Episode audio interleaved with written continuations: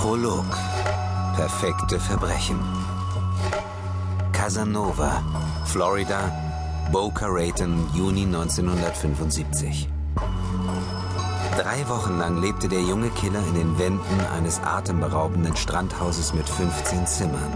Er konnte draußen das Rauschen der atlantischen Brandung hören, aber er war nie versucht, auf den Ozean hinauszuschauen oder auf den Privatstrand aus weißem Sand, der sich fast 100 Meter lang am Ufer erstreckte. Von seinem Versteck aus in dem luxuriösen Haus im neomediterranen Stil in Boca gab es zu viel zu erkunden, zu studieren, zu tun. Seit Tagen hatte sein Puls nicht mehr aufgehört zu hämmern. In dem riesigen Haus wohnten vier Menschen. Michael und Hannah Pierce und ihre beiden Töchter. Der Killer spähte die Familie bei den intimsten Verrichtungen aus, in den intimsten Augenblicken.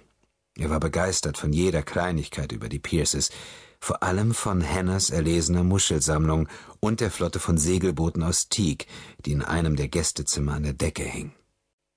Die älteste Tochter, Cody, beobachtete er Tag und Nacht. Sie ging mit ihm auf die High School in St. Andrews. Sie war umwerfend.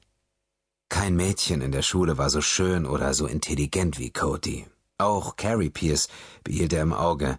Sie war erst dreizehn, aber schon jetzt eine vielversprechende heiße Nummer. Er war zwar über 1,80, passte aber mühelos in die Schächte der Klimaanlage.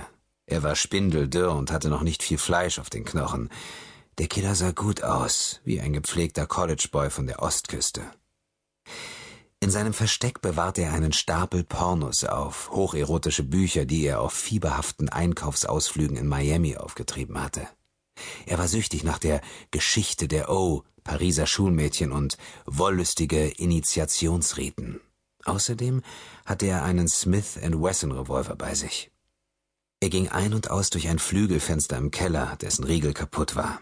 Manchmal schlief er auch dort unten hinter einem alten, sanft schnurrenden Kühlschrank von Westinghouse, in dem die Pierces Vorräte an Bier und Limonade für ihre Galapartys aufbewahrten, die oft mit einem Freudenfeuer am Strand endeten. Um die Wahrheit zu sagen, ihm war in jener Juninacht etwas seltsam zumute, aber kein Grund zur Sorge, kein Problem.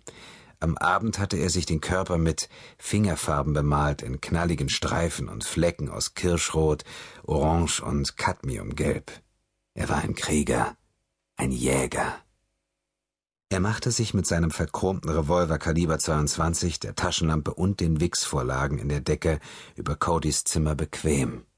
Direkt über ihr, sozusagen.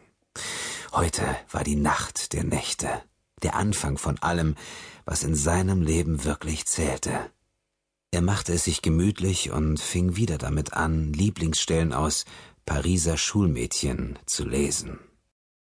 Nach einer Weile hatte er das Lesen satt und warf einen Blick auf die Armbanduhr. Es war jetzt Zeit, fast drei Uhr morgens. Seine Hände zitterten, als er das Buch weglegte und durch das Gitter schaute. Er konnte kaum den Atem anhalten, als er Cody im Bett beobachtete. Jetzt lag das wahre Abenteuer vor ihm, genau wie er es sich vorgestellt hatte. Er genoss einen Gedanken, jetzt fängt mein wahres Leben an. Werde ich es wirklich tun? Oh, oh ja. Bald würde diese albtraumhafte gespenstische Tatsache auf den Titelseiten aller großen Zeitungen in den ganzen Vereinigten Staaten prangen. Er konnte es kaum erwarten, die Boca Raton News zu lesen. Der Junge in der Wand, der Killer, der in den vier Wänden lebte, ein wahnsinniger Mörder könnte in ihrem Haus leben.